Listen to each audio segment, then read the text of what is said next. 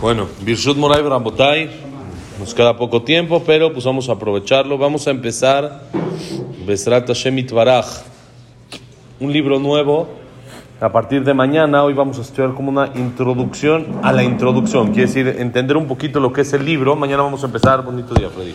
Vamos a empezar la introducción al libro del libro Mesilat Yesharim. Este libro es un libro básico, llamémoslo así, de Musar de ética judía. Es un libro que se hizo famoso, que se estudia en las yeshivot, que, se, eh, que, tiene todos los principios. ¿eh? Te lo mando, claro que sí. ¿Cómo se tiene Mesilat Yesharim, es la sendera, el, el sendo de los justos, el camino de los justos. Es el libro por excelencia de Musar, un libro clásico de Musar que se debe de estudiar, que debe de incluir cualquier biblioteca judía tiene este libro Mesilat Yesharim. Es algo increíble. Vamos a ver, este libro lo hizo un jajam que se llamó Rabbenu Moshe Haim Lutzato, el Ramjal. Ramjal, su historia es impresionante, es increíble. Él es de la época, más o menos, él nació, hay dudas si es en el 1706 o 1707, hace ya más de 300 años, nació y falleció en el 1744. Quiere decir, vivió menos de 40 años. Fue un jajam que compuso canciones, estudió Kabbalah, un jajam que enseñó ética, algo increíble. Él nació en Venecia. En Venecia nació, falleció en Israel. Hay diferentes... Eh, opiniones o diferente tradición donde su tumba, donde está enterrado. La más famosa está en Tiberia, junto a la tumba de Rabbi Akiva. Hay una tumba en Tiberia de Rabbi Akiva ben Yosef, una tumba hasta arriba de las montañas en Tiberia, que de ahí se ve todo el Kineret muy bonito. Y ahí hay una tumba de Rabbi Akiva y abajito está la tumba de él, Mesilat, Mesilat Yesharim, Rabbenu Moshe Haim Lutzato. Hay quien dice que fue ahí. Hay quien dice que está en Kfar Yosif. Por otro, ahí también cerca por Aco, que es donde principalmente cuando él fue a Israel, donde él enseñó y donde él transmitió su Torah.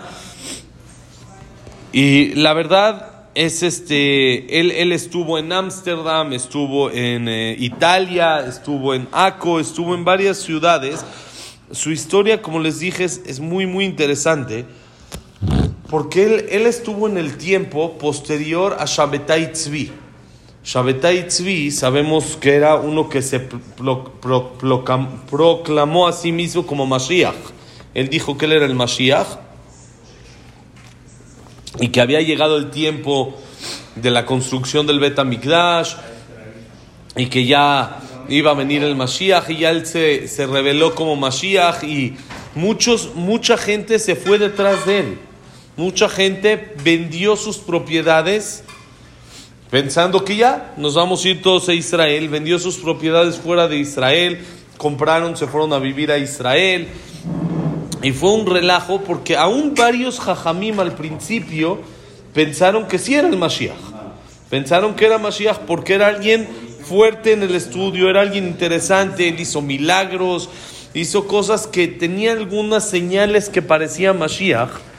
Entonces, y él, él transmitió mucho lo que es Kabbalah también. Él decía que él sabía Kabbalah, que no la transmitía, por supuesto, como debe de ser, pero él decía que sabía Kabbalah. Entonces, Posterior a su época, cuando llegaba un jajam y él decía que él sabía Kabbalah, intentaba transmitir Kabbalah, lo frenaban de golpe.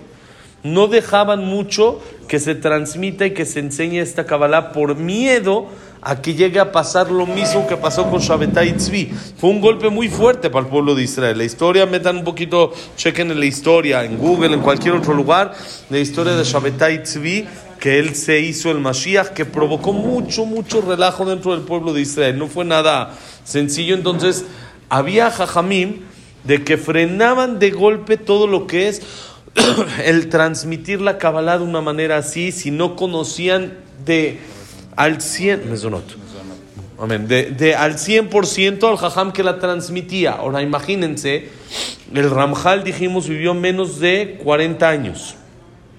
Quiere decir que él empezó a transmitir Torah cerca de a los 30 años.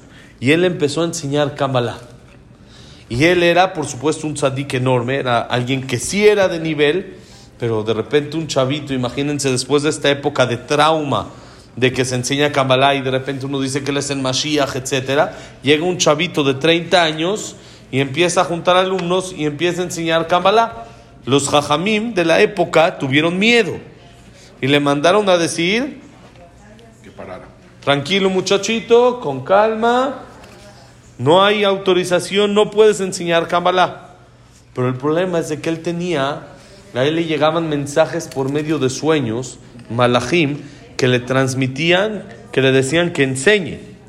Y él dijo que los malachim le dijeron. Entonces empezaron a hablar con su jajam de él.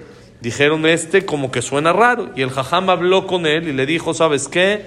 No hagas relajo, estamos en una época no sencilla del pueblo de Israel. Y él tenía escritos de Kabbalah y lo obligaron a encerrarlo en un baúl. Una llave se la entregaron al Bedín, al tribunal de la ciudad, y otra la tomó su jajam, para que él no pueda tener acceso a eso y la gente no pueda tener acceso. Y lo hicieron jurar y prometer que no iba a poder transmitir ni enseñar nada de Kabbalah durante toda su vida hasta que crezca y se haga un jajam reconocido, que nunca pasó por su edad. Quiere decir, ya todo el mundo lo conocemos hoy en día y eso, pero en su época falleció muy joven, entonces nunca le permitieron transmitir Kabbalah y fueron persecuciones y tuvo mucho tiempo enemigos que decían que él es falso y que todo es mentira y que no es verdad todo lo que está enseñando y que él es como Shabbatai que es como el Mashiach falso y fue un jajam que vivió toda su vida con este tipo de persecuciones, con este tipo de, eh, eh, Señalamiento. de señalamientos, de, de movimientos en su contra por, por estudiar eso. Es más, cuando él empezó a enseñar el Mesilat Yesharim, el libro que vamos a estudiar, hubo muchos que dijeron que eso es Kabbalah y de que él está faltando a su promesa y por lo tanto le tienen que hacer Jerem, lo tienen que descomulgar de la congregación. Hasta que él demostró que no, que por supuesto no es Kabbalah y no es eso, aunque tiene muchos secretos de Kabbalah escondidos. Es algo increíble. Pesat Hashem, cuando lo estudiemos, vamos a ver mañana en la introducción, él dice que todo lo que escribe en el libro Mesilat Yesharim son conceptos muy básicos y que todo mundo ya conoce. Él dice, no te voy a decir nada nuevo, pero que sepas que esto que te voy a decir lo tienes que estar repasando y estudiando una y otra vez para interiorizar estos conceptos tan importantes, conceptos básicos que en su época, dice el Mesilat Yesharim, hace 300 años, eran conceptos básicos en el mundo.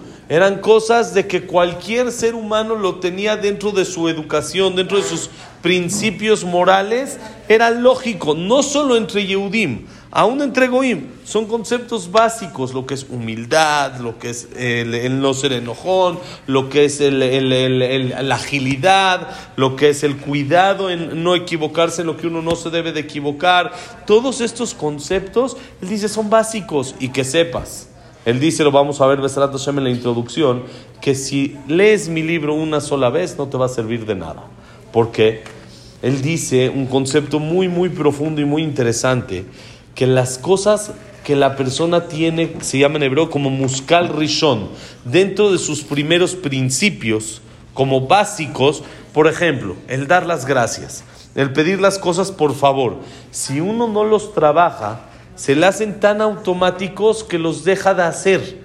Ya no los hace porque siente que ya lo hizo, como que es algo automático. Entonces, si uno no lo trabaja y no lo está repasando y no se lo está enseñando a los hijos, mira, oye, hay que decir por favor, hay que dar las gracias, cada persona que te hizo así, que te hizo el otro. Entonces, si no lo hace de esa manera, lo pierde. Pierde esos conceptos básicos. Igual acá dice, si solo estudias mi libro una sola vez, lo vas a tener en el subconsciente, pero eso no te va a servir para aplicarlo y para hacerlo. Porque es tan conocido, tan famoso, tan sencillo, que ya se te hace parte del día a día que no lo notas cuando no lo haces. Cuando lo vamos a estudiar Besat Hashem, nos vamos a dar cuenta qué, qué tan sencillo y qué tan, tan básicos son los conceptos que dice.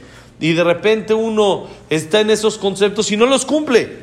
Pero sabe que los debe de cumplir, son tan básicos. ¿Por qué? Porque como no los repasa y no los, no los analiza una y otra vez, aunque son sencillos y aunque son dentro del comportamiento normal que una persona tiene que tener en el día a día, si no lo hace como debe de ser, no lo cumple. Por eso él escondió en todo eso, en todo eso, él escondió secretos de Kabbalah que solamente, por supuesto, gente que sabe de Kabbalah sabe sacarlos, extraerlos del libro, pero nosotros vamos al nivel sencillo de lo que escribió en el Mesilat Yesharim. Entonces él vivió al final en Aco, en Eretz Israel, hay un Knis que dicen que es de él, hay un Sefer Torah antiguo, antiguo que ponen, por ejemplo, en Wikipedia, ustedes pongan Ramjal, Rabbenu Moshe Haim Lutzato, y ahí sale aquí una foto del Sefer Torah, miren, antiguo, de, de él, de su época, de que dicen de que se usaba en su knis.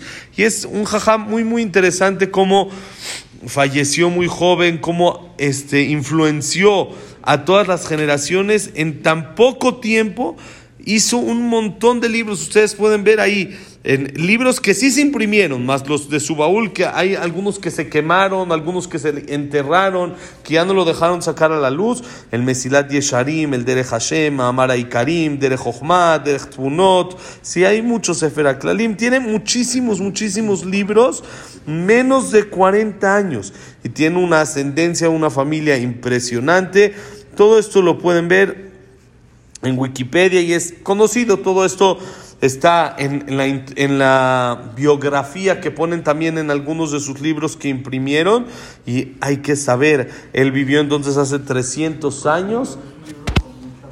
Es un libro muy tremendo, es un libro que parece, como dijimos, sencillísimo, parece muy básico y parece conceptos muy sencillos y muy para niños, parecería. Es más, les digo, ahí lo hicieron un libro muy bonito para niños, el mismo Mesilat Yesharim, hay un Mesilat Yesharim para niños, para que los niños también agarren estos conceptos, lo bajaron un poquito más todavía de lo sencillo que está a nivel de los niños.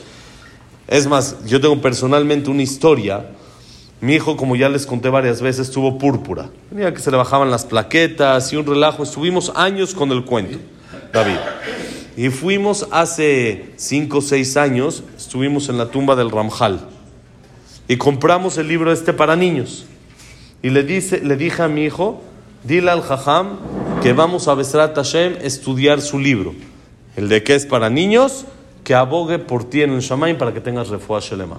Y de verdad, desde que regresamos desde ese viaje, Baruch Hashem, lo compramos el libro, lo estudiamos, lo acabamos, ni un examen Baruch Hashem lo hemos, ni siquiera, ni siquiera examen hemos tenido que hacer Baruch Hashem. Es un libro impresionante, lo hicimos directo en su tumba en su tumba, dijimos y pedimos tefilá y todo. Es un libro impresionante que fuera de todo lo que uno aprende, tiene todo este tipo de segulot, que el, eh, que estudiarlo le provoca a la persona salvaciones. Por eso, Besrat Hashem, mañana empezamos con la introducción del libro Mesilat Yesharim. Muy importante, vale mucho la pena.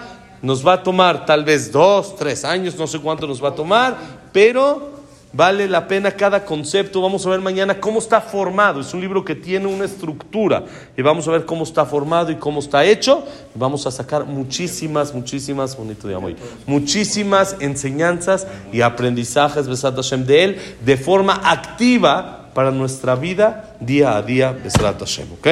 Que la clase ha sido Linun Ishmat, Abraham Benadel, Abraham Benadel, Sarah Bat Miriam, Esther Bat Miriam, Víctor Jaim Ben Cler, León Sam dice, Isaac no Sakir Shonet Tatatif El Kelebat Tzara, Shayam Ben Janet, Yosef Ben Dora, Yosef Ben Janet. ¿Te acuerdas? Ishmat Frida Bat Miriam, Linda Bat Rachel, Jack Ben Tzelcha, Cecilia Bat Tzalcha, Estel Bat Malka, Samuel Ben Amelia, Eliao Ben Bahía, Eduardo Ben Bahía, Itzhak Abraham Ben Susana, Silvia Samuel Bat Adela Simchal, Luna Samuel Ben Amelia, es, eh, Daniela Sara Bat Sofi, Germain Bat Rosa León Ben Janet. Y Estamos para Refuah Shelema, Elías Elio Ben Nelly. Jack Ben Eva, Refuah Shelema, Moshe Ben Rosa, Norma Tonian, Benim Batal, Tamlanin, Jacob Israel, Ben Linda Rachel, Yosef Ben Mazal. ¿Quién más? André Ben Marí, Yosef Ben Sharon, Yosef Ben Margarita Simcha, Berajá y Atzlajá para todo Amisrael, Besat Hashem, bonito día, bienvenido Moti. Bienvenido, Besat Hashem. Berajá todo lo bueno.